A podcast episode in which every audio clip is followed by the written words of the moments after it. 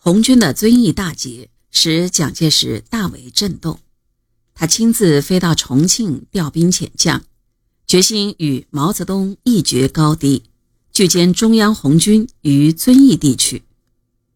毛泽东将计就计，故意指挥红军在遵义和鸭溪地区徘徊，引诱中央军出动，再歼其一部。红军多次巡战都没有达到目的。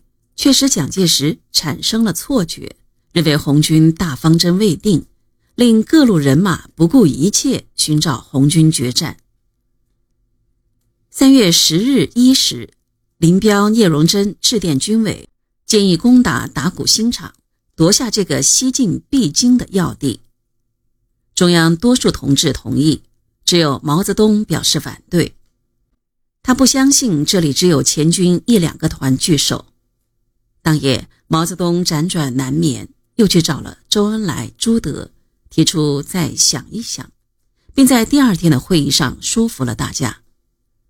事后知道，打鼓新场的敌军有前军一个旅、滇军三个旅，另外还有川军和中央军在匆匆赶往这里。毛泽东的坚持使红军避免了一场拼消耗的硬仗。这时。敌人重兵将红军包围在遵义西南的大山中，步步推进，逐渐缩小包围圈。为迅速拖出重围，争取战略主动，中央红军于三月十五日对鲁班场之敌周浑元纵队发起攻击。由于敌三个师未及一团，红军攻击几个小时没有能够奏效，而敌人援兵将至。军委于是命令主力撤出战斗，向赤水河上游转移。十六日，红军在茅台及其附近地区向西三渡赤水河，进入川南。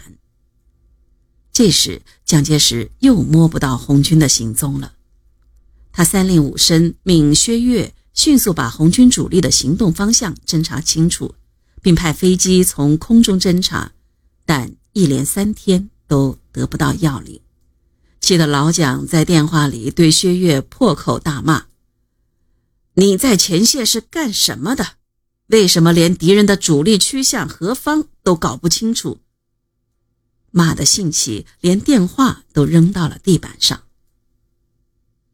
待弄清楚红军再入川南后，蒋介石误认为红军又要北渡长江，便迅速把兵力调往川南。企图在古蔺地区对红军形成新的包围，毛泽东当机立断，决定回师东渡，摆脱敌人的围攻。为进一步迷惑敌人，军委派出小部队伪装主力，大张旗鼓地向古蔺前进，吸引敌人西向。主力红军则以隐蔽神速的动作，于二十一日晚至二十二日从二郎滩、太平渡等地。第四次渡过赤水河，向东直插乌江边。红军四渡赤水，蒋介石在川南集结的部队又扑了个空。他气急败坏，飞到贵阳坐镇指挥，部署对红军新的包围。蒋介石一到贵阳就发布通令，要求大小官佐研究《孙子兵法》的挂地篇。并说，在挂地被围时，要多方以物质，意在使自己由被动变为主动。但他的部下们已经对他的指挥才能失去了信心，私下里牢骚话不断，讲的嘴，我们的腿，意思是说，蒋介石一开口瞎指挥，当兵的两条腿就要吃苦头了。时不我待，毛泽东命令红军迅速南渡乌江。他亲自来到担任前卫部队的红一军团第二师，部署渡江行动。在路旁的一棵大树底下，毛泽东手持红蓝铅笔，在云贵川的十万分之一地图上向第二师首长面授机宜。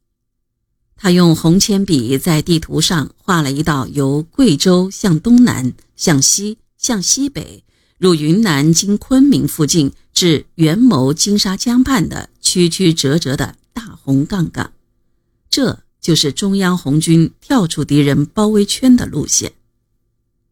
一个小时后，部队即向乌江前进。红一军团的先头部队冒着倾盆大雨，乘竹筏渡江，架起浮桥。红军大队人马随即在江口、大塘、梯子岩等地渡过乌江，巧妙地跳出了敌人的合围圈，把敌人重兵甩在了乌江以北地区。